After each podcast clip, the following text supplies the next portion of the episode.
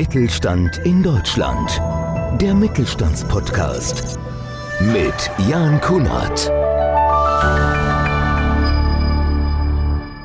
Monika Schedin ist Coach, Autorin und Netzwerkexpertin. Dabei sieht sie das Netzwerken nicht nur als bloßes Sammeln von Adressen. Vielmehr gleicht das Netzwerken für sie eher einer Haltung. Das Interesse an Menschen, Anstand bewahren und einen guten Eindruck hinterlassen. Denn wir brauchen andere Menschen für alles, was wichtig ist. In dieser Episode spricht sie über den Weg, der sie in die Selbstständigkeit geführt hat, über die große Bedeutung des Netzwerkens und ihre liebsten Netzwerkformate, über den Umgang mit schwierigen Menschen und vieles mehr.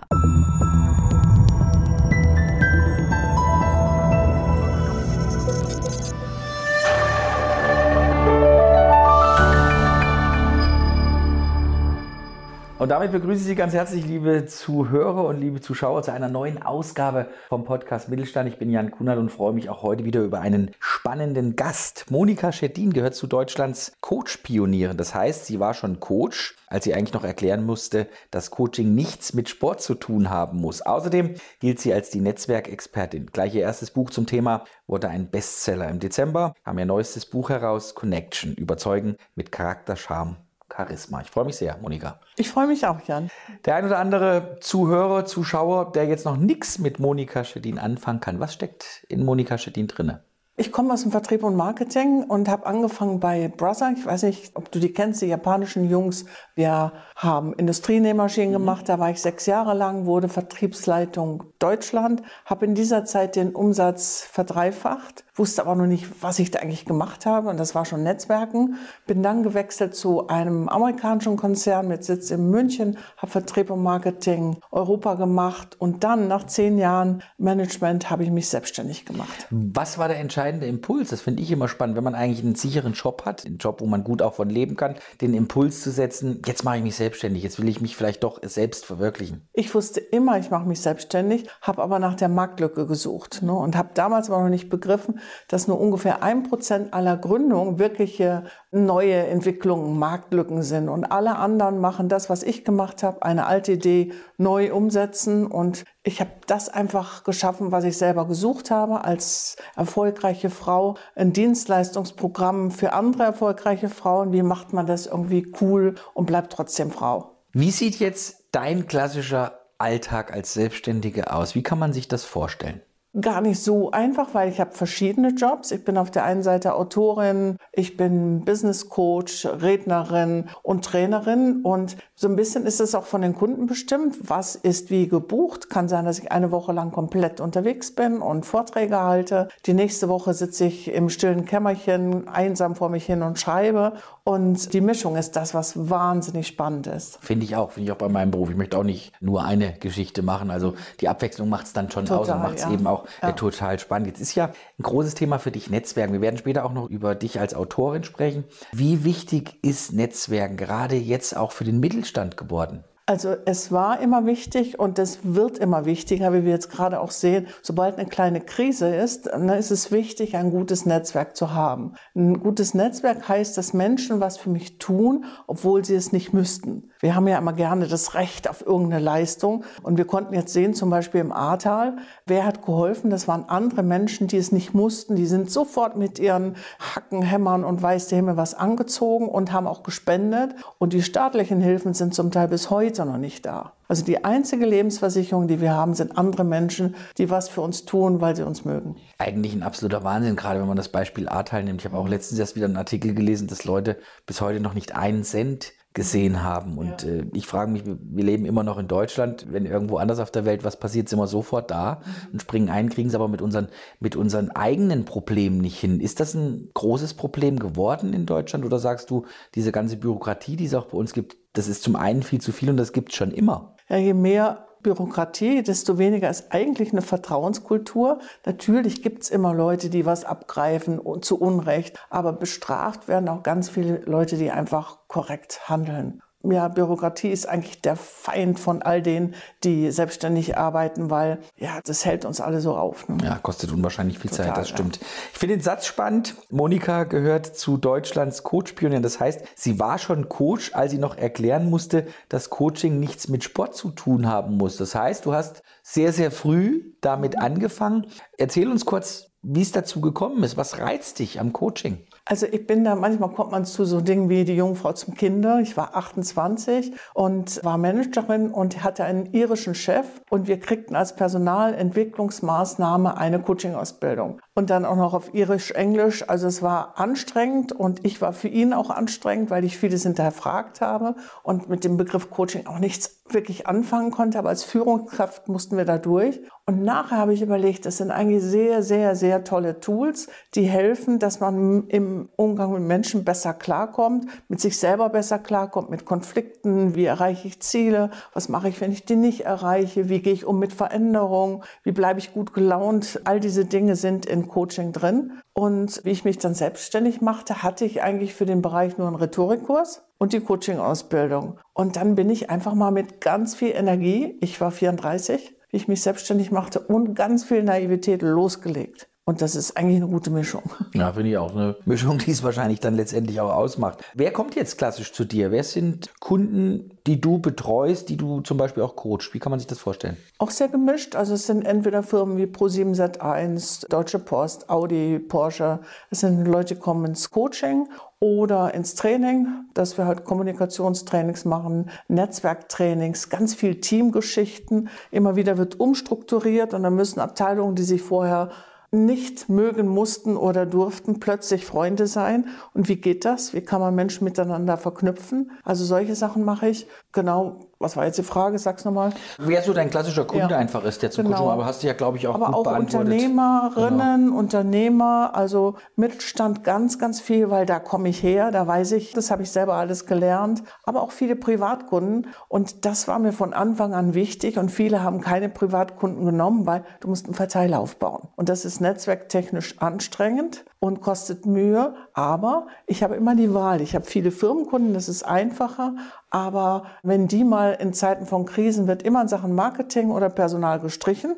Also ne, das, was wir machen, ist dann nicht mehr relevant. Aber dann kann ich immer noch schnell umswitchen, habe meinen großen Verteiler und sagen, okay, dann mache ich halt Privatkundentermine. Finde ich total spannend. Was ist denn der große Unterschied zwischen einem Coaching eines Unternehmens und einer Privatperson? Also erstmal, du hast mehr Budget. Ne? Wenn du einen Firmenkunden hast, dann sagen sie hier, da ist jemand, der kommt mit seinem Mitarbeiter nicht klar, lausige Führungskraft, aber super Experte, wollen wir behalten. Unterstütze diese Person bitte, dass sie eine gute Führungskraft wird. Und das braucht Zeit. Die Leute sind meistens alle sehr klug und sie wollen auch, aber sie können nicht, das haben wir in der Schule nicht gelernt. Und Führung kommt immer und top dazu und hält mich eigentlich von der Arbeit ab. Das ist das Gefühl. Ne? Und so ist es auch. Und da Freude dran zu, zu gewinnen und Tools zu haben, die, die man am liebsten zu Hause auch erzählt, das ist so ein bisschen meine, meine Mission. Jetzt gibt es ja verschiedene Netzwerkformate. Was sind da so deine persönlichen Favoriten? Was magst du da besonders gern? Also man fängt ja an, indem man sich, es gibt ja so eine, so eine Pyramide, ne, da zu Netzwerken, wo jeder reinkommt und auch jeder kann. Das sind aber die uninteressantesten von den Kontakten her.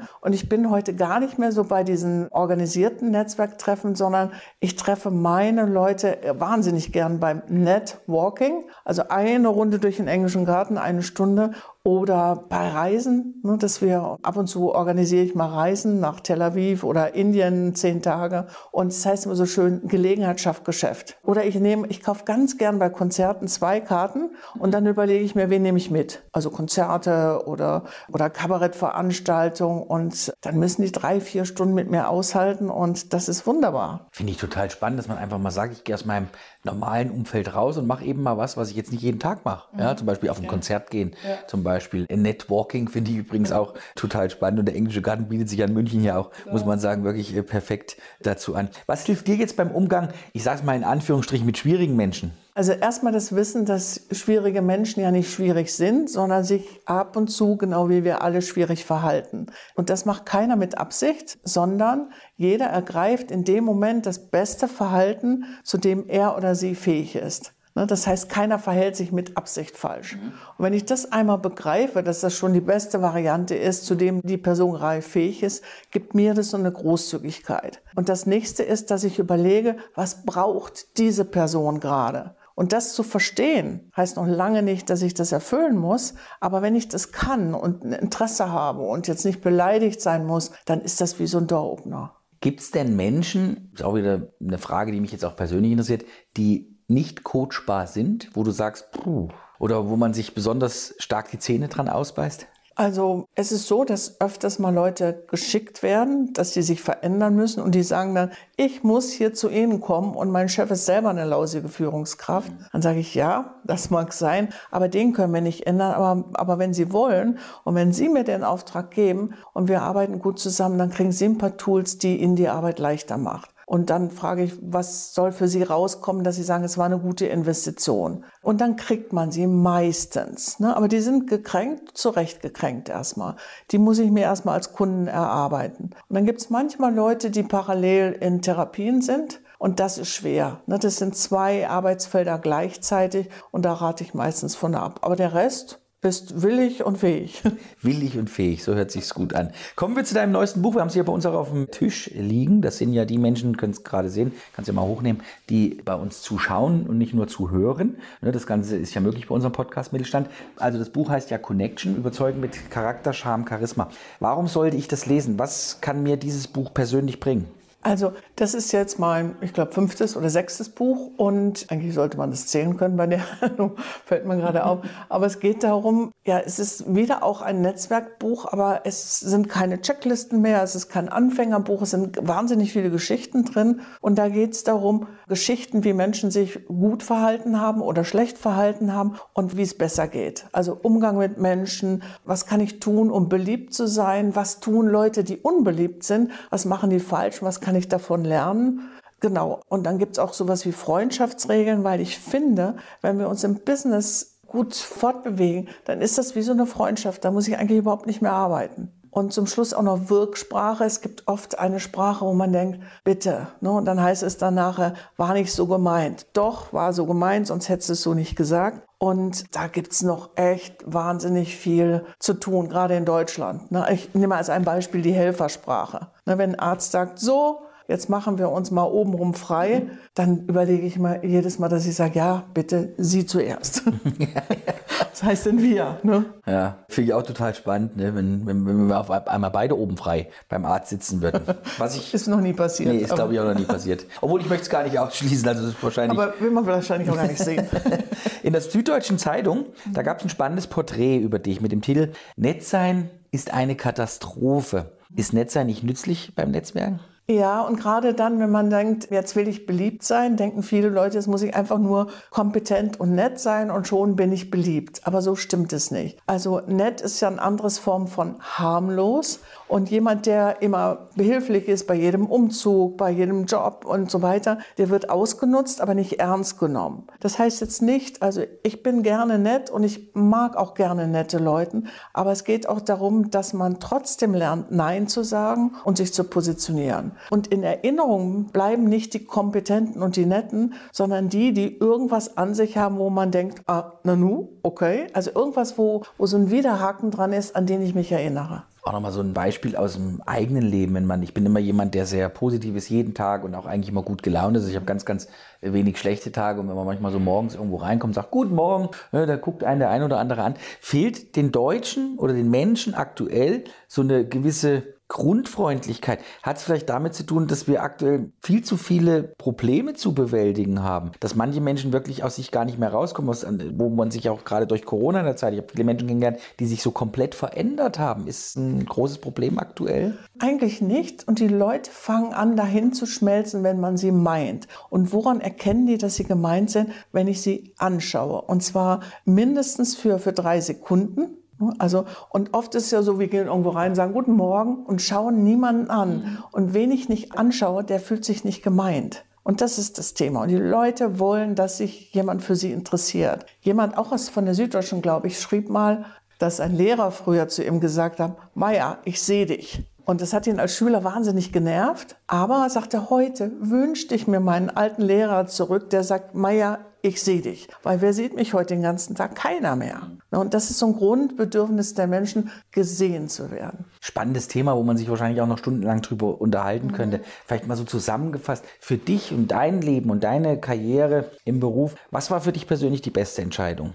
Die beste Entscheidung, normalerweise würde ich jetzt wahrscheinlich sagen, mich selbstständig zu machen, sagt wahrscheinlich jeder hier auf diesem Stuhl. Aber die beste Entscheidung war, dass ich mich nicht an Ratschläge gehalten habe. Es gibt ja immer Leute, die sind da, obwohl sie für Ratschläge nicht bezahlt werden, die sagen, pass auf, du musst dich jetzt auf eine Sache konzentrieren, mach nur Speaking und kein Coaching mehr und so weiter. Und aber dass ich da meinem Gefühl getreu geblieben bin und gesagt habe, nee, ich mache genau das, was mir Freude macht, weil da bin ich begeisterungsfähig, da merken die Leute, dass ich, dass ich ich bin. Und dass ich mich nicht habe ins Boxhorn jagen lassen, mich engpass konzentriert auf eine Sache zu konzentrieren. Ja, und das ist ja eine sehr erfolgreiche Geschichte draus geworden. Was sind deine Wünsche, wenn ich jetzt mal den Klassiker rausnehme, natürlich, dass man gesund bleibt, das ist das Allerwichtigste. Aber was hast du für Ziele, für Wünsche oder wie weit blickst du voraus? Ich bin ja jetzt in einem Alter, wo man sagt, noch, ach, Sie machen noch eine Fortbildung. Und für mich ist es so, ich lerne bei diesem Netzwerk Geschichten am, selber am meisten. Ne? Ich, ich kann schon viel